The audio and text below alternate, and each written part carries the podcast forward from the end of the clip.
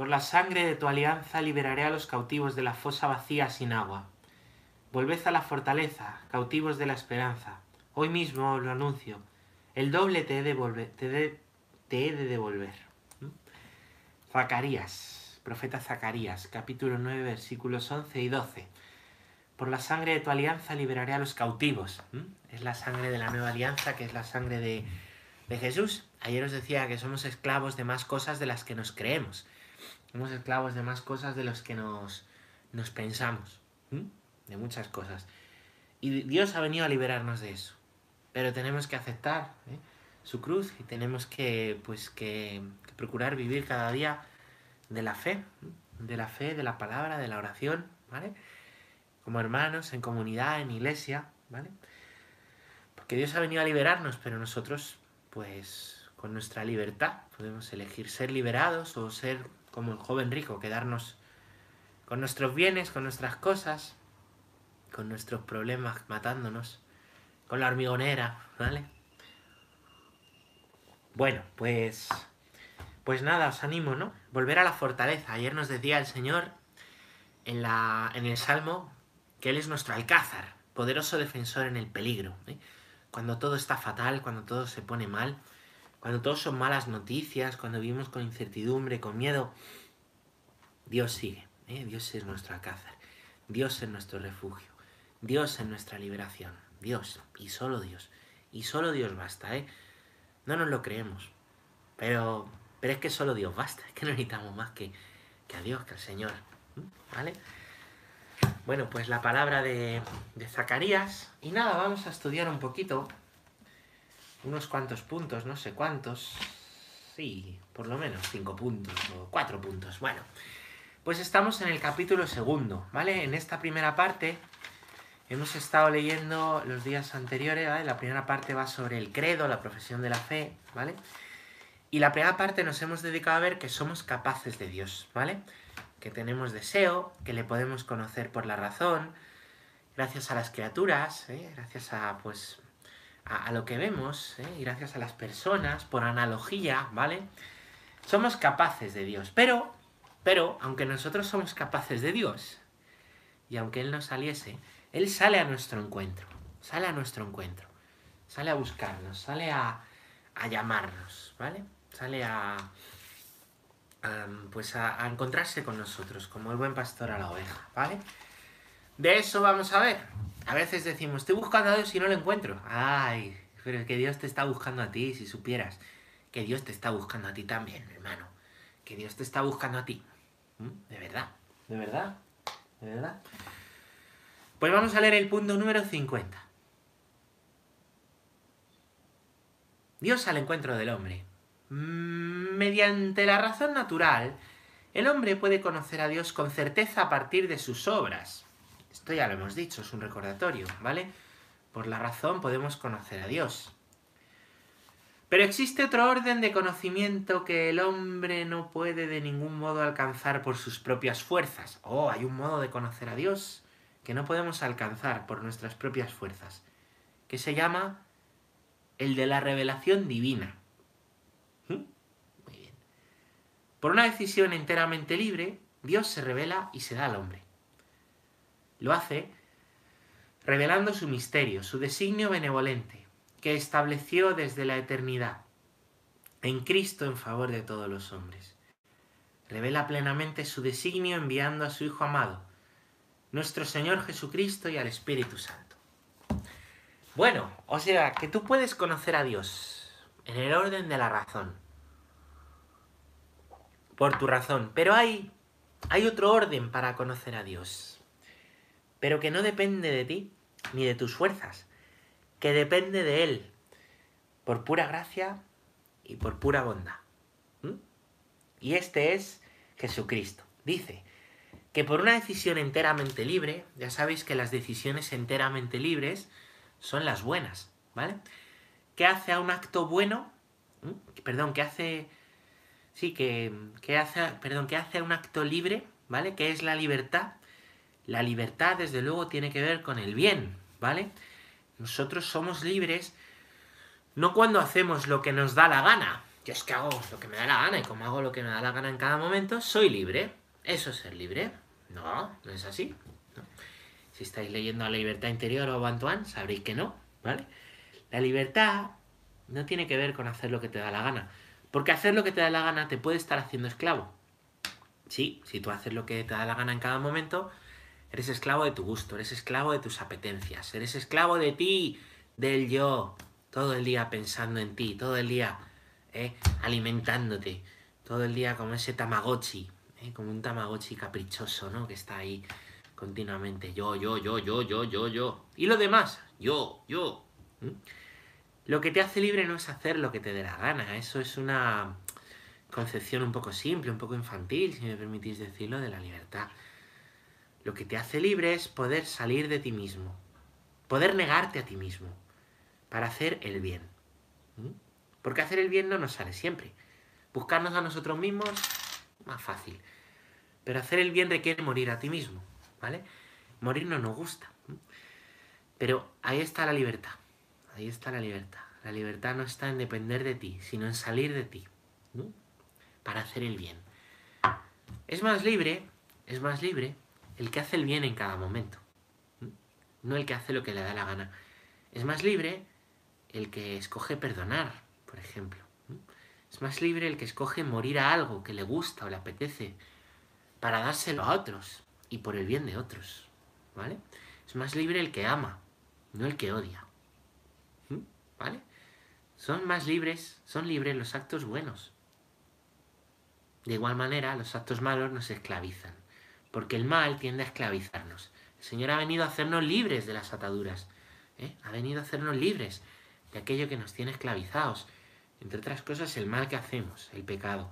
Y también el mal que sufrimos, el pecado de los demás. Y para eso ha hecho falta el acto más libre de la historia de la humanidad. ¿Sabéis cuál es? No hay nadie más libre que Cristo, ni acto más libre que dar la vida por nosotros. No hay nadie más libre que Cristo dando la vida en la cruz.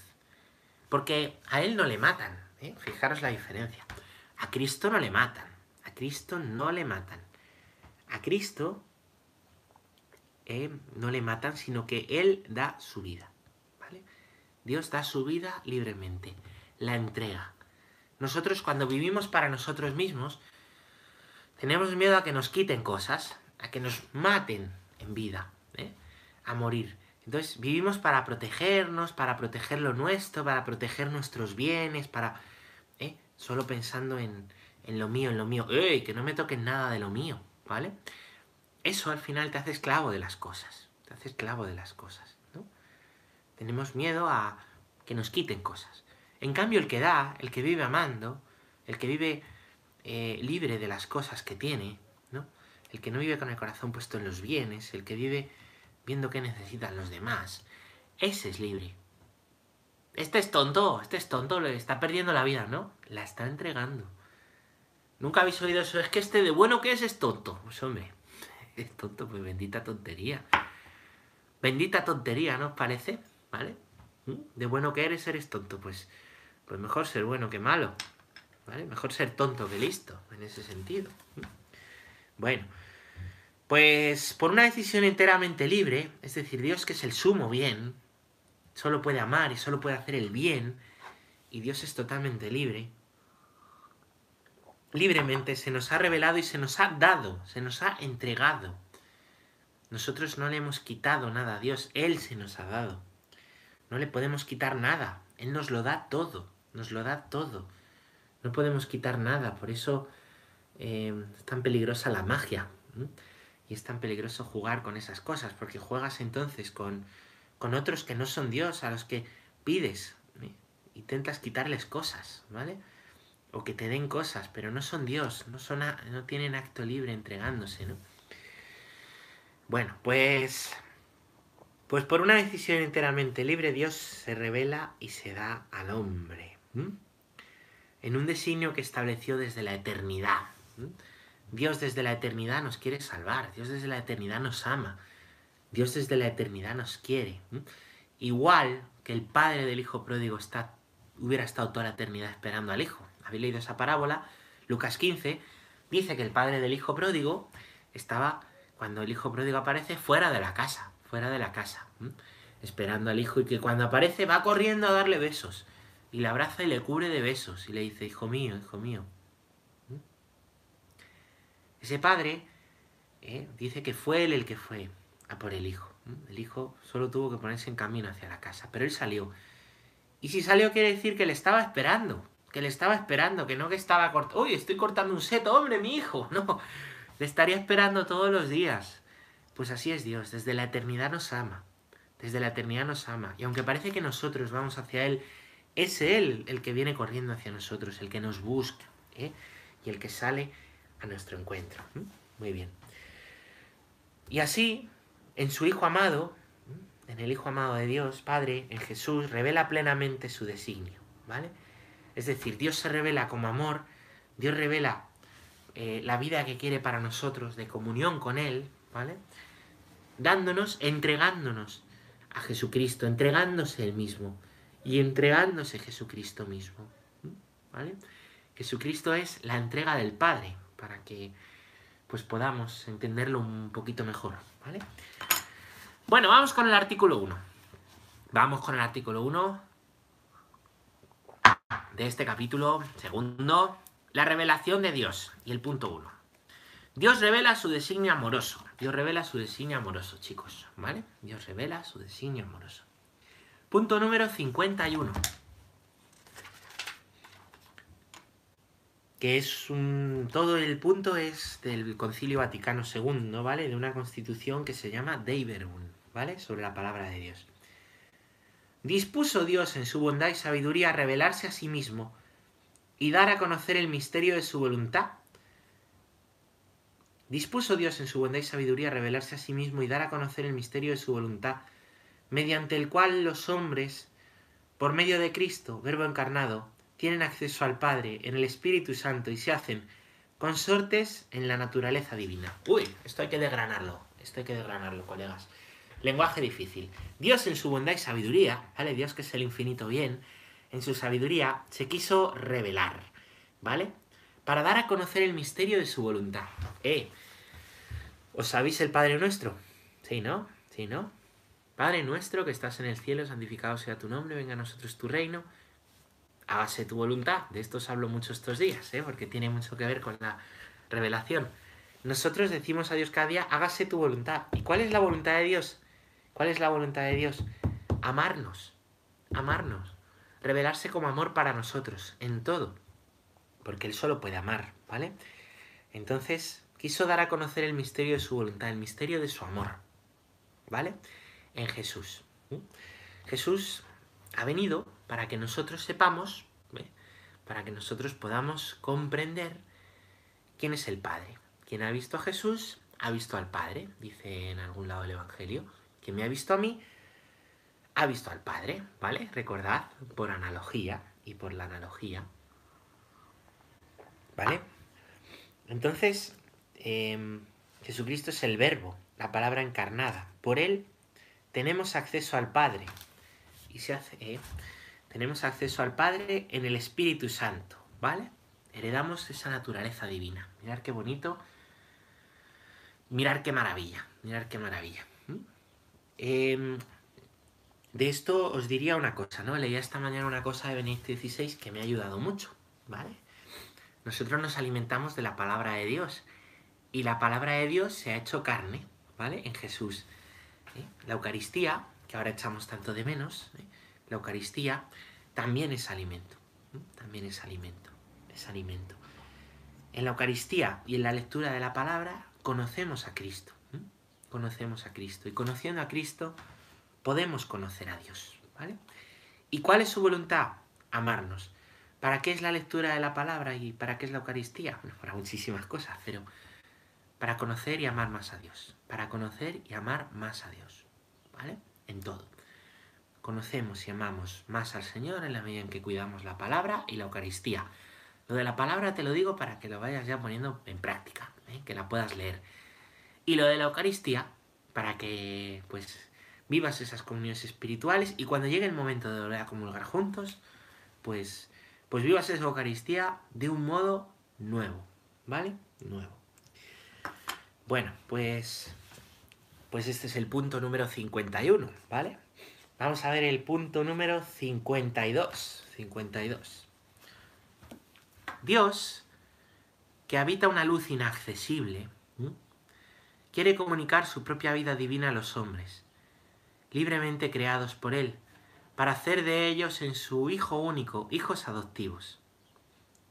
Al revelarse a sí mismo, Dios quiere hacer a los hombres capaces de responderle, de conocerle y de amarle, más allá de lo que ellos serían capaces por sus propias fuerzas. Dos cosas aquí. Lo primero, que Dios nos quiere dar su vida para hacernos hijos adoptivos. ¿eh? Dios quiere que le digamos sí, se ha revelado, ¿eh? nosotros somos sus hijos, Él se ha revelado para que nosotros conociéndole podamos decir que sí y seamos eso, hijos adoptivos. ¿Qué es un hijo adoptivo? Pues un hijo adoptivo es un hijo ¿eh? que ha sido acogido por unos padres y Él lo sabe y ama a esos padres, ama a esos padres pues que le, le aman, le quieren, ¿no? que, le dan todo en la vida. Pues, pues Dios nos, nos acoge así, como hijos adoptivos, ¿vale? Pero depende de nuestro sí. A Dios hay que decirle que sí, hay que decirle que sí. Imaginaos un hijo adoptivo que no quisiera estar con sus padres toda la vida, le llevan a vivir con sus padres, pero vive, pues vive como, como deciros, ¿eh? pues como si viviera en una pensión, ¿vale? con sus padres, como si vivieran una pensión, ¿eh? está ahí, pues, pues come, duerme, tal, ¿eh? pero no hay amor, no les reconoce como padres, no reconoce que, pues lo que le han ayudado, ¿no? ¿no? Imaginaros eso, ¿no? Pues, pues de igual manera cuando vivimos de cara a Dios en el mundo, es eso, ¿no? Tratamos a Dios como al dueño de la pensión, ¿vale? O nos olvidamos de Él, ¿no? Pues bueno, yo voy tirando mi vida ¿eh? mi salud, mis bienes, mis cosas, pero Dios, Dios. Y olvidamos, ¿no? Olvidamos a Dios, tratamos a Dios como un contrato, como si fuese el casero, o el del alquiler, o el del frac, que ya viene aquí el del frac.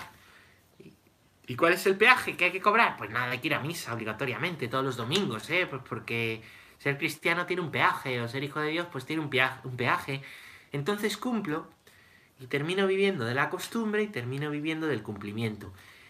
Y vivir del cumplimiento es muy peligroso, porque al final, cuando vives viviendo del, cumplimiento, ¿vale?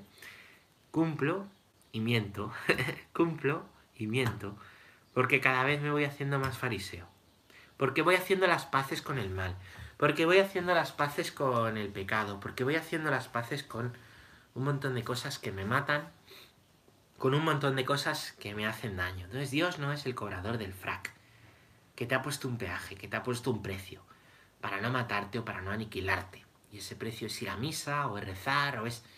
No, no. A Dios hay que tener temor de Dios, pero no ese miedo propio de la religiosidad natural, ¿vale? La religiosidad natural, ¿sabéis lo que es? ¿No? Es pues, pues como todos tenemos de manera natural, ¿eh? ese sentido religioso, ¿vale? Pues el hombre en las diversas culturas se ha relacionado con la trascendencia, ¿vale? Entonces, pues de ahí vienen un montón de, de, en esa búsqueda, en esa búsqueda de Dios, pues en ocasiones estaba el miedo, ¿no? El ofrecer sacrificios por miedo, ¿eh? o para apaciguar a, los dioses, o para, ¿vale? Y, no podemos ¿eh? hacer del Dios cristiano, os decía ayer, una proyección nuestra una proyección nuestra. Es que como yo no soy tan esto, como yo lo vivo todo como un contrato, como yo todo lo vivo cumpliendo, me creo que Dios también. Y que si no cumplo, ¡pa! Me machaca. Y entonces tengo que apaciguarle. Y para apaciguarle, ¿qué tengo que hacer? Pues rezar un poquito, ir a misa, ¿no? Esto que parece una exageración, esto que parece una exageración, está un poco llevado al extremo, ¿eh? pues también está presente en nuestras vidas. Tenemos que purificar nuestras vidas de todo lo que sea religiosidad natural, de todo lo que sea, ¿no? Pues una, visión de Dios así, ¿no? Una visión de Dios este, mm, desde, pues desde el cumplimiento, desde el apaciguamiento, desde el, ¿no? Como si fuera el cobrador del frac o el casero, que no, que Dios te quiere llamar hijo, que Dios te quiere llamar hijo, no inquilino, no parásito, no, hijo, y eres su hijo, ¿vale? Su hijo. Entonces, bueno, pues ejercicio, mirad a ver, mirar a ver, ¿no? mirar a ver si nuestra relación con Dios es desde el amor, o es desde el cumplimiento, o es desde el miedo, o es desde, ¿no? Mirar a ver, porque ahí puede haber pequeñas impurezas, ¿no? Pequeños idolillos y proyecciones nuestras de un Dios que no es el Dios que se nos ha revelado en Jesucristo. ¿Quieres conocer a Dios? Conoce a Jesucristo y lo sabes. ¿eh? Muy bien. Pues al revelarse a sí mismo, dice, continúa diciendo el punto número 52, Dios quiere hacer a los hombres capaces de responderle, conocerle y amarle, más de lo que ellos serían capaces por sus propias fuerzas, ¿vale?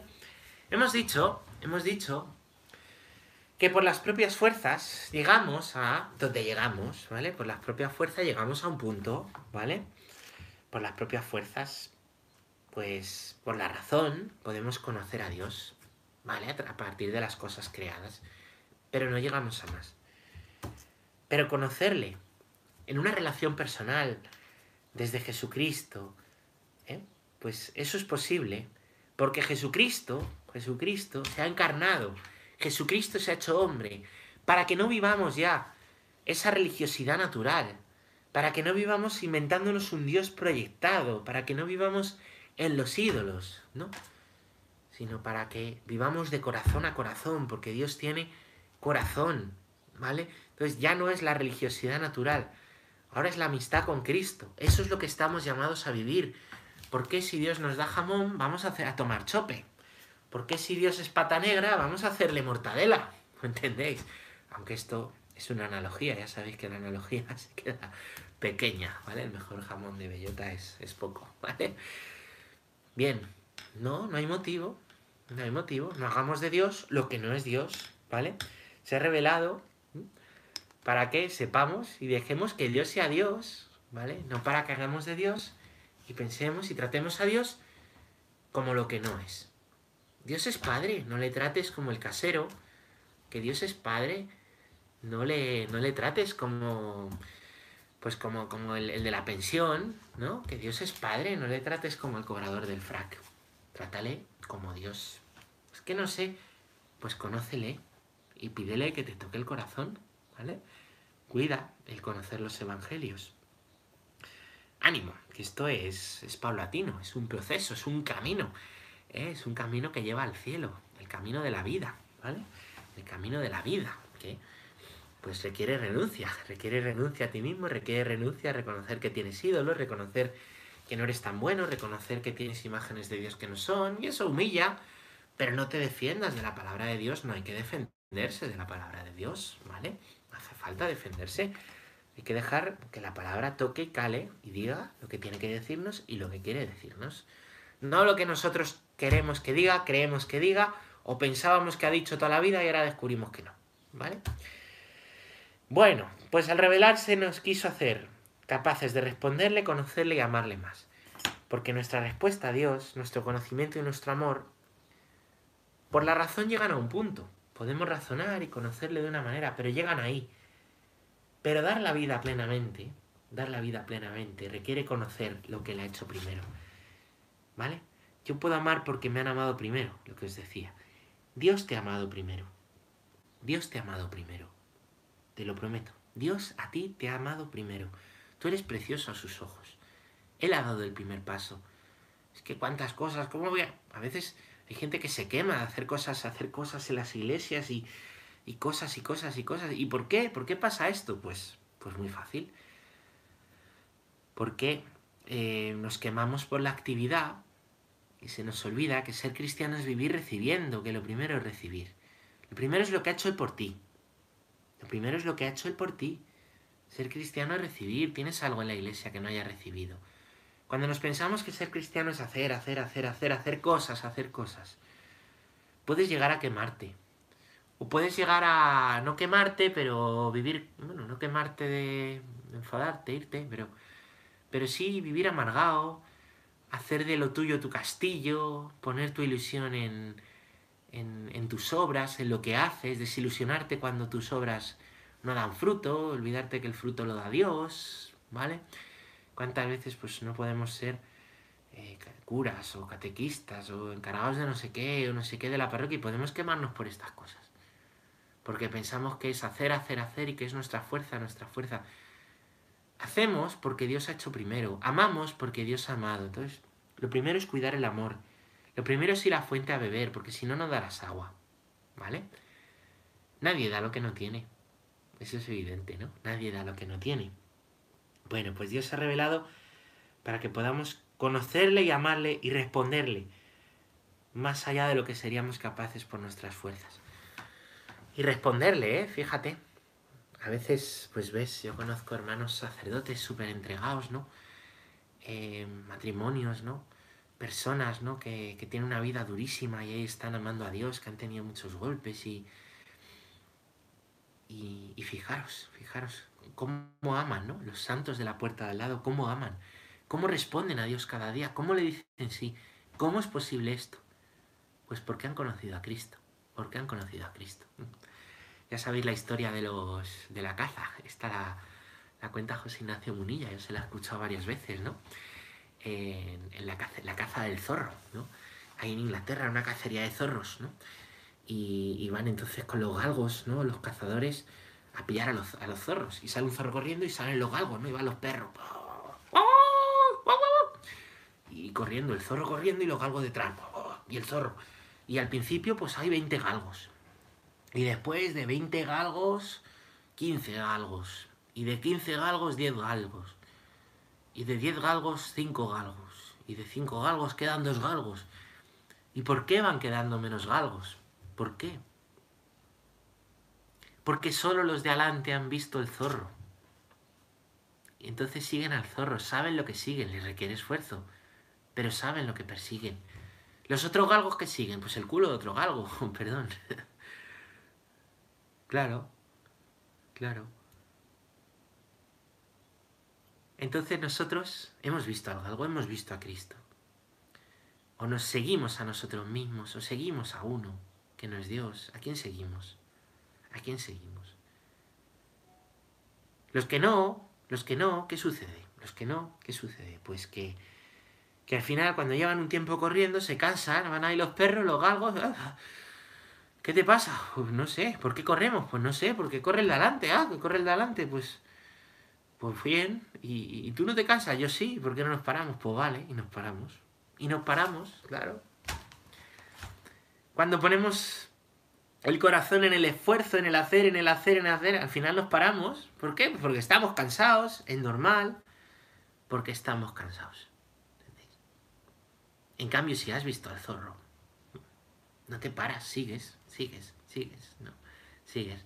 Porque merece la pena, ese camino merece la pena, esa senda, ¿vale? Esa senda estrecha, ese camino de la vida. El que ha conocido a Cristo, Dios le da la fuerza para responder cada día, para entregarse cada día, y merece la pena para entregarse en lo que venga. Que vienen cosas buenas, pues ahí. Que vienen cosas malas, pues me entrego ahí. Que tengo un buen día, pues, pues gracias Señor. Que tengo un mal día, pues gracias Señor. En lo bueno y lo malo, ¿qué quieres tú, Señor? Y, y te alabo, te alabo en lo bueno y en lo malo. Eso es ser cristiano. La religiosidad natural es, pues, pensar de lo malo, pues que lo malo será por, por algo que has hecho mal, o enfadarte, ¿no? Que lo bueno es por algo que has hecho bien, ¿no? Ahora se habla mucho del karma, del karma, del karma, del karma. Pues, pues el karma, ¿no? Ya, ya se la devolverá el karma. Es una soberana estupidez, si me permitís. Una chorrada lo del karma. Es volver a la, la religión de, los, de las cavernas, lo del karma. ¿El karma qué es? Pues que el que hace el bien, la vida se lo devuelve, el que hace el mal se lo devuelve. Eso es religiosidad natural. Eso es lo que hacía que los hombres se trataran de portar bien hace cientos de años. Eso es lo que, lo que algunas culturas todavía. El karma. ¿eh? El karma, el miedo a que me vaya mal, por eso me porto bien, ¿vale? El libro de Job lo tira. El libro de Job tira por tierra el karma. Porque Job es un hombre justo, Job es un hombre bueno, Job es un hombre que, que, que y de repente le va mal. Y es todo un libro en el que Job nos dice eso, que al justo le puede ir mal, y al bueno le puede ir mal, y al malo le puede ir bien. Pero que Dios no se aparta. Y que tú cuando te va mal te puedes apartar mucho de Dios, pero Dios no se aparta de ti. No se aparta de ti. No. te animo a ver todo, a ver todo, la definición de karma, a ver todo desde Dios, todo, eso es discernimiento, ¿vale? Bueno, y que con lo que venga podamos responderle. Vamos a leer un puntito más, si os parece, el último de hoy, el punto número 53 del catecismo, ¿vale? Después de haber tirado por la tierra el, el karma. el designio divino de la revelación se realiza a la vez mediante acciones y palabras íntimamente ligadas entre sí y que se esclarecen mutuamente. Este designio comporta una pedagogía divina particular. Dios se comunica gradualmente al hombre, lo prepara por etapas para acoger la revelación sobrenatural que hace de sí mismo y que culminará en la persona y la misión del Verbo encarnado Jesucristo. Y hay aquí una frase, una enseñanza de San Ireneo, Ireneo que vamos a leer ahora, pero bueno, vamos a hablar un poquito de este punto, de este punto número 53, ¿vale? Y es que Dios se va revelando mediante acciones y palabras, ¿vale? Dios ha escogido un pueblo. No, ha escogido, perdón, ha escogido una persona antes, que es Abraham, para hacer un pueblo. Dice, dice Dios a Abraham que su descendencia será mayor que la de las estrellas del cielo y que la de las, la arena de la playa. Y uno dice, hombre, qué exagerado, qué exagerado. Las estrellas del cielo en el campo, ¿se entiende? En la ciudad hay cuatro estrellas, no se ven, ¿no? Pero bueno, están ahí, aunque no las veas. Y uno dirá, qué exagerado, pero claro, es que el designio de Dios al final es hacer un pueblo de todos los hombres. ¿eh? En torno a Jesucristo, en torno a Jesucristo. Por esto la evangelización, ¿vale? Que todos los hombres conozcan que Dios es amor, ¿vale? Que Dios es Padre, Hijo, Espíritu Santo, y que se puede tener una relación personal con Él, y que estamos llamados a la vida eterna, ¿no? Pues, pues esto que a Abraham le parecería, wow, increíble, ¿no? Pues ahora lo vemos viendo con distancia y decimos, madre mía, pues sí, sí, sí que hay tantos hombres como estrellas, arenas de la playa, ¿vale? Pues Dios ha escogido un hombre para hacer un pueblo, y de la descendencia de Abraham vendrá el pueblo de Israel, que en un momento de su historia era esclavo en Egipto, y Dios escogió a otro hombre, a Moisés, para que era tartamudo, tartaja, ¿no? Y es que Dios siempre escoge lo que aparentemente no sirve, ¿vale?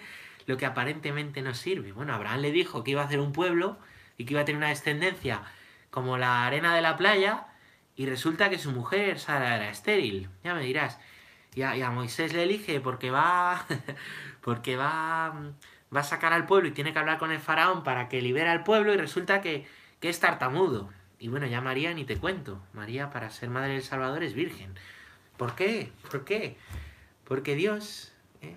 Dios quiere mostrar que es Él el que lo hace, que no son nuestras fuerzas, que es Él el que lo hace, que Él no va a hacer un pueblo, no va tampoco a darnos un Salvador, no va a librar de la esclavitud al pueblo, no lo va a hacer por nuestra fuerza, lo va a hacer con nuestra colaboración. Pero lo va a hacer Él, lo va a hacer Él. Y para que quede claro, escoge a Abraham, luego a Moisés y así una larga historia de personajes que también iremos viendo en estos cafés, ¿vale? Para que quede claro, para que quede claro que es él el que lo hace. Entonces hay toda una pedagogía. A veces se dice, es que no entiendo el Antiguo Testamento, o Dios en el Antiguo Testamento me parece, pues porque hay toda una pedagogía de revelación. Dios se va revelando a unos hombres, ¿vale? En su rudeza, en la rudeza de los hombres, ¿vale?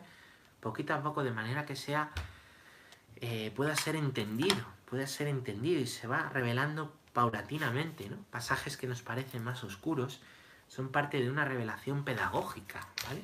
Pedagógica que va ocurriendo en una historia de miles, ¿no? De cientos de años, de cientos de años, ¿vale? Y que va sucediendo, ¿no? Hasta llegar a, a Jesucristo, ¿no? Mediante hechos y palabras, mediante palabras, ¿eh? pues palabras que van dando los profetas y hechos, acontecimientos que ocurren en la historia del pueblo de Israel, de pues en medio del dolor o en medio de la euforia, ¿no? aprenden a discernir y a ver a Dios y a ver qué viene de parte de Dios y qué no, lo mismo que tienes que hacer tú en tu vida. Pues Dios tiene contigo también una pedagogía, poquito a poco, poquito a poco se te va mostrando, se te va revelando, para que vayas entendiendo, ¿no? A entender, para que vayas entendiendo poquito a poco, ¿no? ¿Dónde está Dios en lo bueno y en lo malo? ¿Vale? Para que vayas pasando pues de ser un niño en la fe a ser un cristiano adulto, ¿vale? ¿Vale? pero eso necesita que tú te pongas en camino, que tú te pongas en camino, que aceptes esa pedagogía divina que se va dando mediante la escucha de la palabra, mediante compartir con los demás ¿no? en, la, en la comunidad, que es fundamental, y mediante la Eucaristía. Bien, así que bueno, pues, pues en esa pedagogía, si aceptamos a Dios, estamos, y en esa pedagogía que usa contigo es la que va usando con el pueblo, ¿vale? Con el pueblo, que tenemos recogido en la Sagrada Escritura. Y lo verás muy bien, si lees la Escritura del principio, cómo hay toda una pedagogía hasta llegar a Jesús con hechos y palabras al pueblo, ¿vale? Jesús también va a dar hechos y palabras, hechos concretos, ¿eh? milagros y palabras concretas. Y en tu vida Dios también se manifiesta a través de hechos concretos, cosas que te pasan, cosas que te pasan. Ahora estamos así, de cuarentena con mi familia, es un hecho concreto, ¿qué quiere Dios? Ahora estoy así, pues agobiado porque los estudios, porque no sé, el trabajo, pues ¿qué quiere Dios? Y palabras la palabra de Dios, ¿no? La palabra de Dios que se nos da en la Biblia y que pues también nos da a través de los hechos concretos que nos suceden, ¿vale? Bueno, pues no hay hechos sin palabras ni palabras sin hechos, ¿vale? Las dos cosas. Dios se va comunicando gradualmente, gradualmente, ¿no? Como os decía, tú a un niño no le puedes dar un churrasco zamorano, ¿a que no? No le puedes dar un churrasco zamorano al chaval le tienes que dar papilla. Y si come mucha papilla con el tiempo se comerá un churrasco, ¿vale? ¿Sí? Pues de igual manera, ¿eh? No entendemos todo, quizá no saboreamos a Dios del todo, pero es poquito a poco sí, poquito a poco sí, ¿vale? Que Dios lo va haciendo, que Dios lo va haciendo, ¿vale? Entonces requiere comer todos los días, ¿no? Igual que el niño tiene que comer todos los días para no morirse y poder comer un churrasco zamorano, ¿vale? pues también nosotros tenemos que cuidar el espíritu todos los días. Todos los días. ¿vale? Yo aconsejo esas tres cosas. Tener una comunidad de hermanos. Tener Eucaristía y palabra de Dios. Fundamental esas tres cosas. ¿vale? Fundamental esas tres cosas. Bueno. Entonces Dios aquí se nos va dando a conocer de una manera nueva. ¿vale? Se nos va dando a conocer de una manera nueva. más allá de lo que podemos conocer por nuestra propia razón. Y ahí es donde la fe ilumina la razón. Y ahí es donde, mm, esto es lo del ciego y los fariseos, le decían los fariseos al ciego que veía, pero ¿cómo Dios va a hacer eso? ¿Pero cómo a ti Dios va a hacerte eso? Ellos conocían a Dios, pues bueno, por lo que habían recibido y por la propia razón, pues un Dios que existe, un Dios que no es fácil, digo, no es difícil llegar a Él, pero el otro tenía la experiencia de Dios, Dios le había tocado, Dios le había curado la ceguera. Vosotros decid lo que queráis, que a mi Dios me ha hecho esto. Vosotros hablad de lo que os dé la gana, que yo antes no veía y ahora veo. Vosotros llamadme mentiroso, pero yo era ciego y ahora no lo soy. ¿Entendéis? Bien, pues eso es lo que Dios hace. Eso es lo que Dios hace. Ese es el paso. Ese es el salto, ¿no? Más allá de conocer a Dios en las razones, conocerle en tu propia vida, de manera personal. En Cristo, ¿vale? Para eso ha venido Cristo. Termino leyendo aquí lo que pone San Ireneo en la letra pequeña en el punto número 53. San Ireneo de León habla en varias ocasiones de esta pedagogía divina, bajo la imagen de un mutuo acostumbrarse entre Dios y el hombre. Y dice San Ireneo, el verbo de Dios ha habitado en el hombre y se ha hecho hijo del hombre, para acostumbrar al hombre a comprender a Dios y para acostumbrar a Dios a habitar en el hombre, según la voluntad del Padre. Qué bonito. Esto ha quedado registrado en la plegaria eucarística número 4. En la misa se, dice en algunas plegarias eucarísticas, ¿vale? Y dice, dice, el verbo de Dios ha habitado en el hombre y se ha hecho hijo del hombre. ¿Para qué? Para acostumbrarnos a nosotros, para acostumbrarnos a nosotros a comprender a Dios. Dios se ha hecho hombre para que el hombre sea como Dios. Esto dice San Ireneo. Dios se ha hecho hombre para que nosotros podamos ser como Él, podamos comprenderle, podamos amarle, acostumbrarnos. Ha hecho uno de nosotros. ¿Quién te comprende más? Pues uno que sea como tú. ¿Eh? El igual evangeliza al igual, ¿no? El igual comprende al igual. Pues Dios comprende y ama al hombre, se ha hecho hombre. Para que tú puedas comprenderle y amarle a Él. ¿Vale? Y para acostumbrar a Dios a habitar al hombre según la voluntad del Padre. Es una maravilla esto que dice Ireneo. ¿vale? con este pensamiento, ¿vale? De que, y además hoy es la encarnación, la divinidad se ha encarnado para que nosotros que estamos en la carne seamos santos y estemos con Él, pues, pues os dejo